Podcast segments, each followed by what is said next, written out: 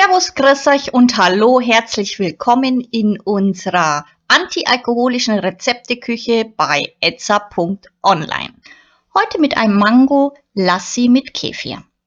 Die Zutaten reichen für zwei Personen und euer Zeitaufwand ist circa 15 Minuten. Ihr benötigt 400 Milliliter Kefir oder Joghurt, eine Mango und Eiswürfel. Kommen wir nun zu der Zubereitung. Die Mango schälen und grob klein schneiden und mit den Eiswürfeln und dem Kefir in einen Mixer fein pürieren.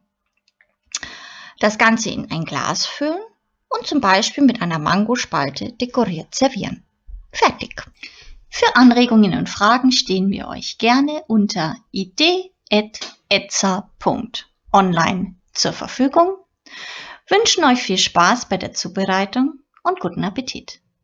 Euer etza.online-Team.